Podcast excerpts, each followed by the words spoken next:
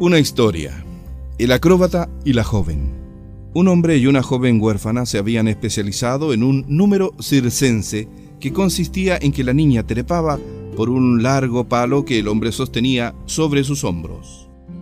La prueba no era exenta de riesgos y por eso el hombre le indicó a la joven, mira, para evitar que pueda ocurrirnos un accidente, lo mejor será que, mientras hacemos nuestro número, yo me ocupe de lo que tú estás haciendo y tú de lo que yo hago. De ese modo no correremos peligro. Pero la joven, mirando fijamente al hombre, replicó, No, eso no es lo acertado. Yo me ocuparé de mí y tú te ocuparás de ti. Y así, estando cada uno muy pendiente de lo que cada uno mismo hace, evitaremos cualquier accidente.